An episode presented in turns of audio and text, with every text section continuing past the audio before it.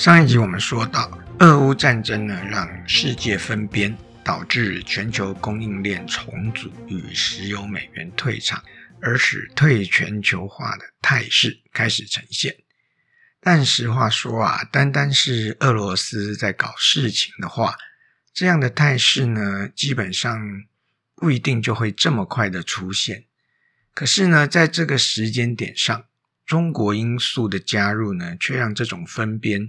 成了未来世界格局必然的经历，而我们说的中国因素呢，要分两个部分来说，一个是呢中国挺俄的立场，一个是中国现在对于疫情处理的方式。先说挺俄这方面，要知道中国官方表面的正式立场是所谓的中立哦。虽然他们对西方针对俄罗斯的各项制裁都采取不认同、不合作的态度，但却也给予乌克兰部分的人道物资协助。但呢，事实上，俄罗斯跟中国过去一段时间的紧密合作呢，已然让这两个大国呢难以分割。习近平呢，在中共早已定调所谓。中华民族伟大复兴的路线下，风风火火地搞起了一带一路，加上中美贸易战的发生，中国经济呢本就快速的与美国脱钩，俄乌战争一起，对于俄罗斯的能源输出禁运，正好让中国以人民币低价来购买能源，这当然对中国当前低迷的经济有一定程度的注意。这样的盘算呢？自然让分边成了必然。美国为首的民主体系国家是一卦子，中俄这两个集权体制国家呢，则是另外一卦子。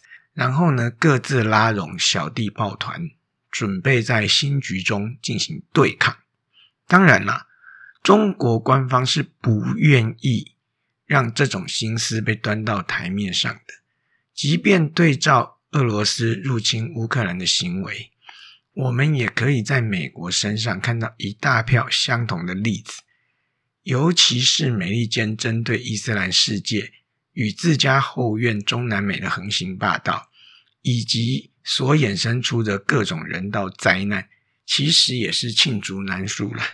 中国当然会拿这些来说事儿，但不要忽略了。乌克兰跟那些被美国蹂躏的国家，在西方世界心目中的基本不同。乌克兰呐，可是道地的白人国家、基督信仰国家，而且身处欧洲啊。况且呢，要说美国或同情乌克兰的人双标，当然没有问题。但中国要这么玩，就不要再指着美国的同时无视俄罗斯吧。否则，什么中国从不侵略别的国家一说啊？岂不是得加个弹书，说是但支持某些国家侵略他国呢？如果中国要堂而皇之的双标，那也就不必扯美国什么事儿了。既然都挑明了这个世界是比拳头的事实，道德就不必在这种事情中拿出来扯皮了。官方呢，不但不谴责俄罗斯的作为。还趁机以购置俄罗斯能源，一边捡便宜，一边给予其最实质的支持。这样的行为，在美国这一侧看来，无疑就是过去三十年希望与全球化促进经济发展，进而产生足量的中产阶级，用以改变俄中两国政治体制的大战略彻底失败。在中国，中产没有出现还不打紧哦。在高度民族主义、爱国主义的政治操作下，中国还培养出了一大堆子的小粉红与战狼。这批网络喷子在俄乌战争中啊，充分体现了“泯灭人性”这四个字的真谛。开战之初啊，那样的一群屌丝就意淫的要把乌克兰的水狗牛啊呢搞到中国，让他们呸啊！这个呸是什么意思？你们大家都知道了哦。且在网络上呢，形成一大片的讨论热潮。这种精虫充脑的脑残言论哦，被乌克兰的媒体报道之后，导致在乌的中国侨民被人仇视。在中国政府只宣传要撤侨，但半点行动都没有的现实中，中国侨民不但逃生困难，还要面对国内小粉红恶劣的网络言论造成的苦果。当时呢，正是因为这样的言论在乌克兰广为流传啊，让中国的侨民被乌克兰人当街开枪。有在乌的中国 YouTuber 发影片，拜托这些同胞啊，不要再用嘴放屁，害死他们自己。此外呢，一大片的中国网民在网络上以“乌贼”称呼乌克兰人，并对于布查大屠杀拍手叫好，甚至有人啊失心疯般的称赞普京，称赞他包括可能动用核武的一切言论，连核武的使用他都能吹捧啊。讲的好像自己不是存在于地球上的碳基生物，不会被核战争影响一样。这些言论呢，近期被同时懂中文与外文的国际网友翻译成各种语言，发布在网络上。这个被称为“大翻译运动”的网络自发行动，即便初始在中国向国际网络平台施压后面临困境，但之后化整为零，持续在推特上进行。中国政府抱怨说：“啊，你大翻译运动只是放大我国内一小群人的偏激言论，让国际误解。但事实上，中国人自己清楚，墙内的各个网站上充斥着多少这种毫无智商与人性的言论。而且，我们可以进一步想想哦，以中国政府对网络的前置能力，如果这些被他们称为过激的言论只是极少数。”中国政府即便是为了面子工程吧，也可以毫无悬念的把这些帖子、视频啊都删得一干二净，甚至去抓人。可是有这样做吗？再进一步讲，如果这些毫无理智、丢失人性的言论真的只是少数，那么哪来那么多的题材可以大翻译呢？所谓的墙内啊，也就是中国国内啊，当然也有一批理性、人性具备的人。但这些人的言论啊，是不是也被一堆小粉红战狼围攻呢？而且啊，这些言论早就在墙外啊，成为中国少数的人性表征了。然而呢，撇除中国政府的战略计算，小粉红们啊，似乎对于乌克兰与该国的关系啊，没有丝毫的认知。现在这些小粉红紧抱着俄爹，但俄罗斯在两岸问题上。他的立场其实非常有意思。首先，我们要知道啊，我国在莫斯科是设有代表处的，而俄罗斯仿照美国，他设立了莫斯科台北经济文化协调委员会，简称莫北协。而且，这个协会是有法源依据的，它是根据一九九二年九月十五日一零七二号俄罗斯总统令。俄罗斯联邦与台湾关系条例来行使它的职权哦。然后，在一九九六年十二月，漠北协驻台北代表处正式成立。而且，就俄罗斯的立场，该国虽然也认同中华人民共和国的一个中国政策，且与中华民国没有正式的外交关系。但俄罗斯明确表示，他们认知两岸分治的事实。然而，苏联解体后独立三十余年的乌克兰就全然相反哦。从台湾的角度，我们看看已经成为中华民国国民的乌克兰裔新移民瑞莎的规划过程，就会知道乌克兰坚持一个中国到什么程度。瑞莎要规划为中华民国国籍哦。就必须按照我国的国籍法放弃其原本乌克兰的国籍，但乌克兰压根不承认我们是一个国家，且三十余年来均不想与我互设代表处，因此呢，瑞莎就得莫斯科、北京与东京三地奔波，找当地的乌国使馆来取得这个放弃国籍证明。他多等了五年才走完规划之路。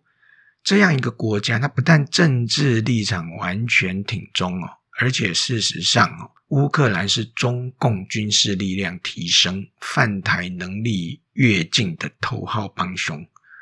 乌克兰一直是中国最重要的军事技术来源国，包括相位阵列雷达、军用传播引擎、各式飞弹、气垫登陆艇等，许多俄罗斯呢不愿出口到中国的关键武器，都是乌克兰所提供的。当然，还包括让小粉红高潮不已的辽宁号航母。有人辩称呢，俄罗斯才是中国购买武器的第一大国。数据上这一点没错，但关键是俄罗斯卖实体的武器装备。且我们前面说到哦，那一些乌克兰出售给中国的军售项目里，哈，有许多部分都是俄罗斯不愿跟中国去交易的。那么乌克兰呢？他们不只出售装备，更输出技术给中国。中国自制战机的关键技术，也就是发动机哦，就是一家叫做马达西奇哦 （Motor Sich） 的这个公司啊提供的。这家呢重要的发动机制造厂啊，在今年初啊，才因为美国的压力哦，以及俄罗斯越来越明显的侵略意图哦，让这个乌克兰政府呢把它收归国有，而这也是美国的要求哦。那么这么做呢，就是要阻止中国的并购。但是呢，这家掌握先进航空发动机制造技术的公司哦，早就跟中国进行了许多合作。输出了诸多的关键技术给中国，所以哦，每每看到两岸的人毫无理智且分边的挺恶挺污哦，我就会怀疑哦，所谓龙的传人，所谓炎黄子孙呢，这是不是骂人的话？中国人对乌克兰这种力挺自己到战争中，外长还称自己的国家是伟大国家，且常年协助解放军获知高阶军武设备与。技术的国家这样作践呢？谁他妈的以后要跟你中国交朋友啊？台湾人就更妙啦，强调抗中保台的蔡政府挺乌挺的一样莫名其妙啊！王定宇这个绿委啊，他还辩称说，人道援助不应该趁机要求交换条件。外交部长吴钊燮也认为啊，此时与乌克兰进行谈判不妥。这些东西是把国与国的往来当做捐钱给隔壁灰熊组的驻兵吗？人道救援当可让民间机构出面了，政府该摆的态势当然要摆啦。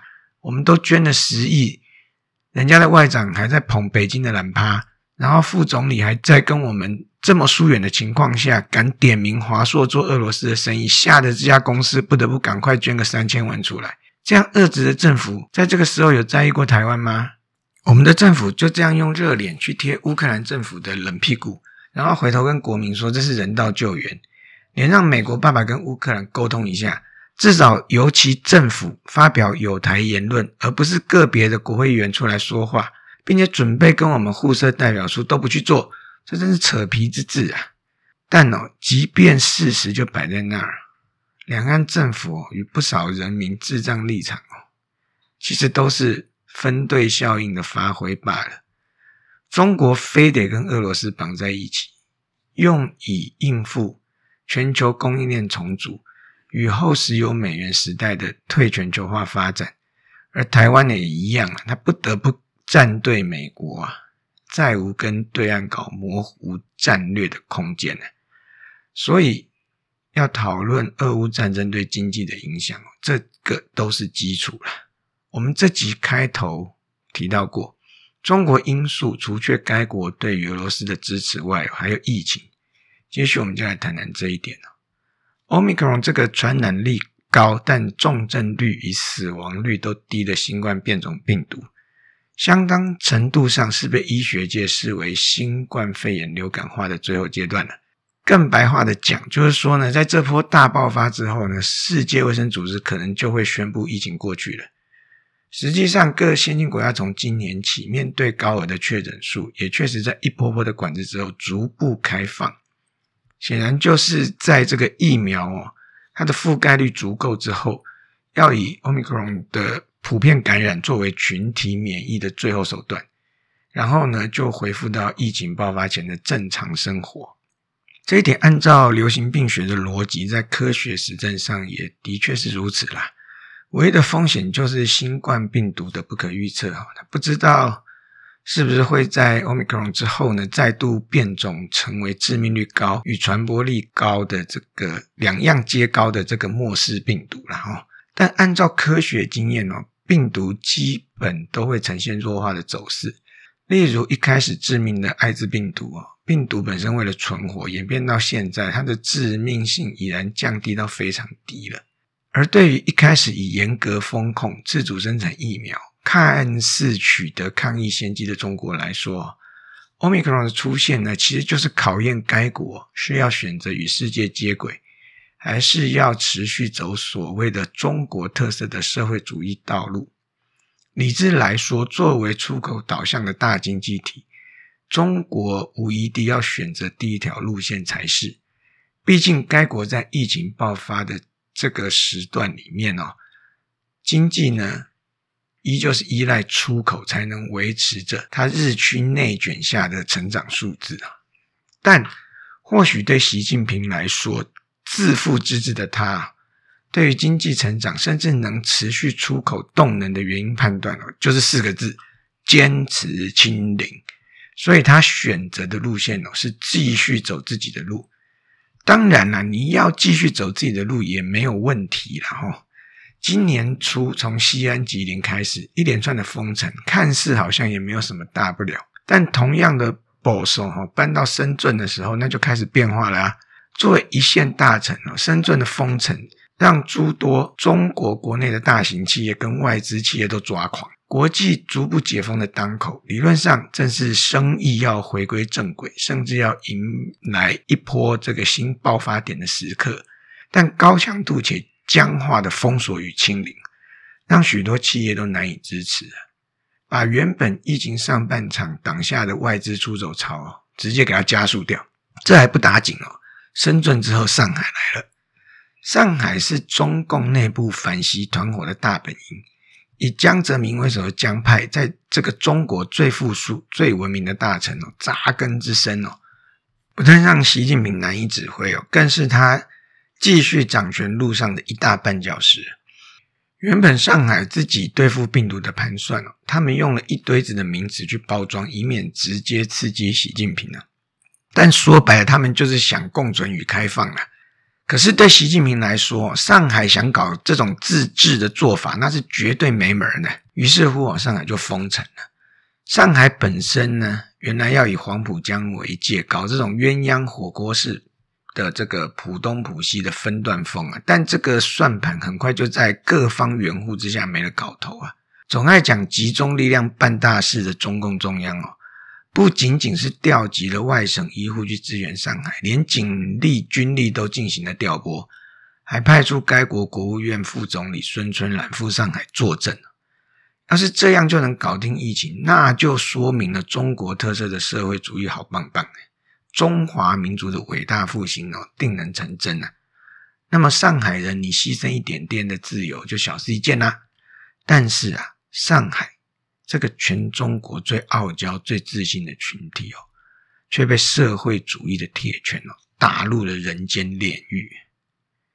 因着整个中国制度的扭曲哦，在清零成为道道地地的政治而非健康目标后，首先。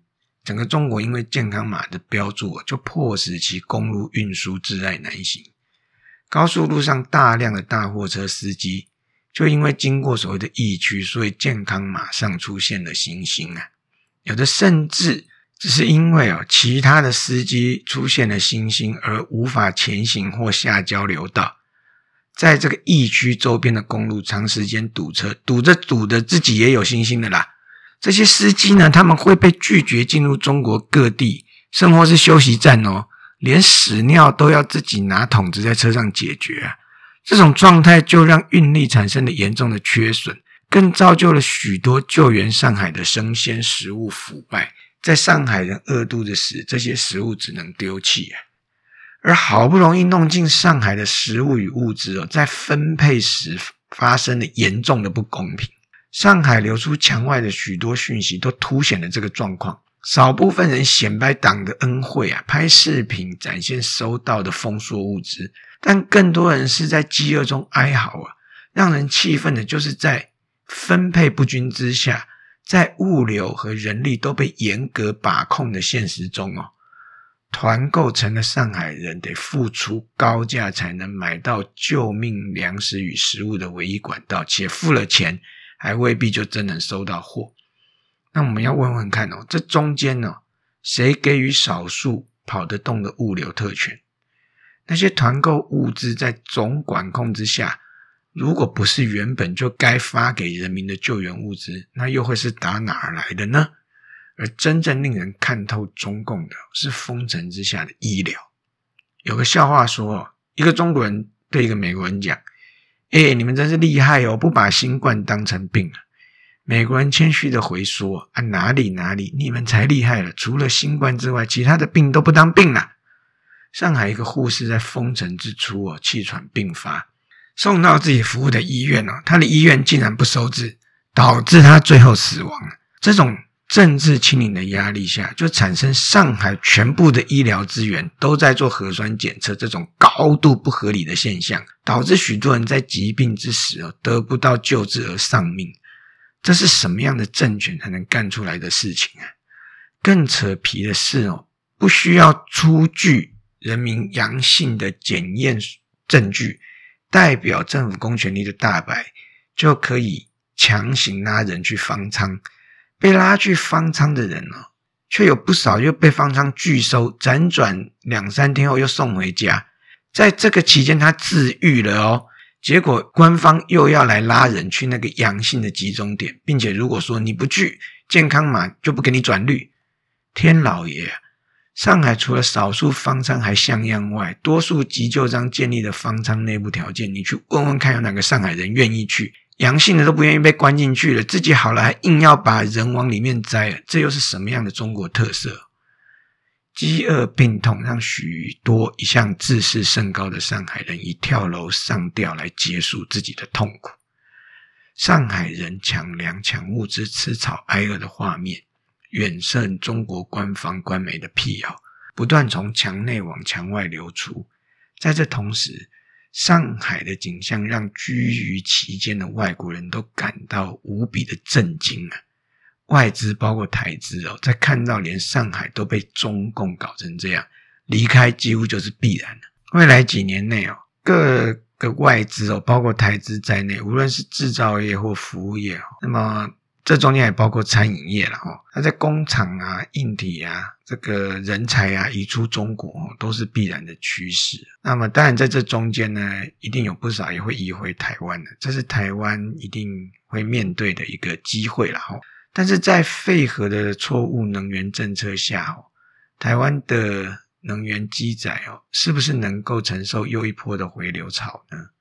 况且上一集我们说了哈，石油美元一旦过去哦，美元必然与新能源挂钩，而新能源呢，也就是电力了哦。那么呢，在发电必须低碳，必须稳定，否则呢，货品与服务都有可能被欧盟等主要市场呢征收高额的碳税，且因为分编还加上这个中国市场的内卷更加严重哦，它的消费力度也会大幅下降，那么也不再那么好做的情况下哦。